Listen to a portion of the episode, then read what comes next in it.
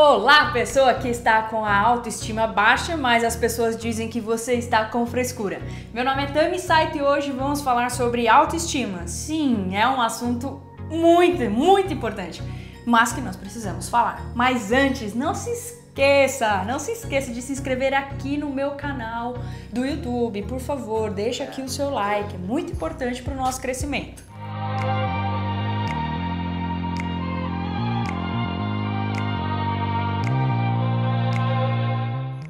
Pudesse lhe dizer um caminho para começar a sua transformação, eu diria: você. No entanto, o fato da resposta estar na ponta da língua não significa que seja algo fácil de se fazer. Mesmo assim, eu insisto: a relação mais importante que existe é aquela que você tem com você mesma.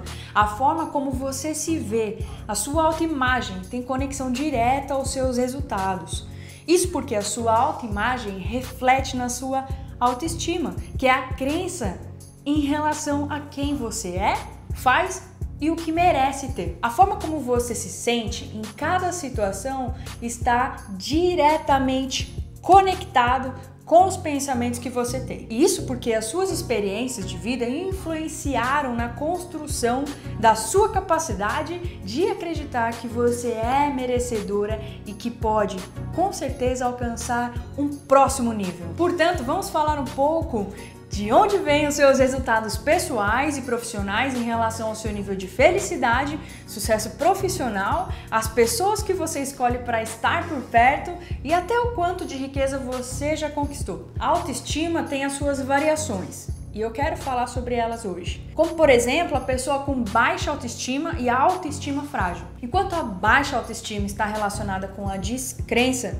da sua capacidade, o quanto você realmente é capaz de você ser merecedor de amor e respeito e muitas vezes sentir isso como mentira. As pessoas de autoestima frágil são as pessoas que são mais sensíveis, que buscam a aprovação das pessoas e não sabem dizer não. Na verdade, por não saber dizer não, muitas vezes se sentem rejeitadas.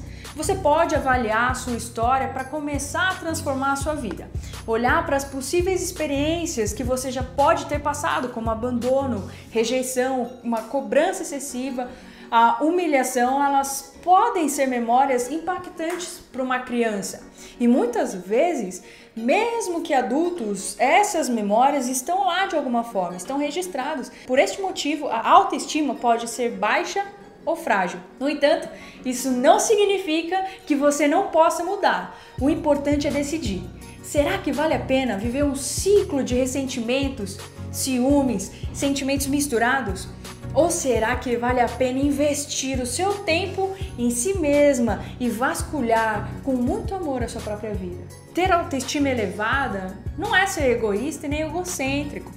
É a habilidade de ficar à vontade consigo mesma com quem você é de fato. Quando você conquista a autoestima elevada, você compreende que não precisa ser perfeita para você merecer uma vida extraordinária, uma vida realmente abundante. Você se sente paz e tranquila ao mesmo tempo. Em qualquer situação, até em situações de adversidades. Você é amada pelo que você é e não pelo que você faz ou deixa de fazer. E claro, quando você acredita que é uma pessoa boa, suficiente e valiosa, você produz somente coisas boas para você e para o mundo. Antes de te sugerir algumas dicas para você lidar com a sua autoestima, eu quero e vou te indicar um vídeo que eu já fiz e está aqui no meu canal do YouTube sobre autoconhecimento vai ser muito bacana para o seu processo. O link para esse vídeo vai ficar aqui embaixo na descrição. Então vamos lá. A primeira coisa é aceitar a sua história, seja lá como ela for. Aceitar a sua história não significa que você tem que ver tudo como maravilhoso, e sim aceitar todas as partes dela, simplesmente porque essa é a sua história. O segundo passo é determinar limites. Saber respeitar a si mesma é fundamental para esse processo de quebrar ciclos autodestrutivos que afunda as pessoas com autoestima baixa ou frágil. Avalie as ordens que te dão, as cobranças, chantagens emocionais, insinuações, vitimizações e ameaças indiretas. Você precisa aprender a dizer não para isso e assim passar a dizer sim para você. Se você quer ser o bonzinho ou boazinha, você precisa ser com você. É claro, óbvio que não vai ser fácil. Talvez você peça desculpas por ter dito não, talvez você até volte atrás.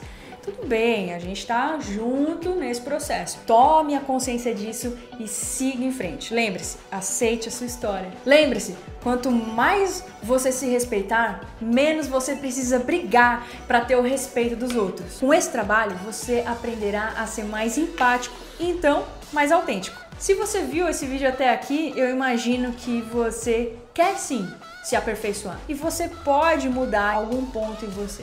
Então eu te convido, eu quero te convidar a assistir os outros vídeos que eu já postei aqui no YouTube e no meu canal.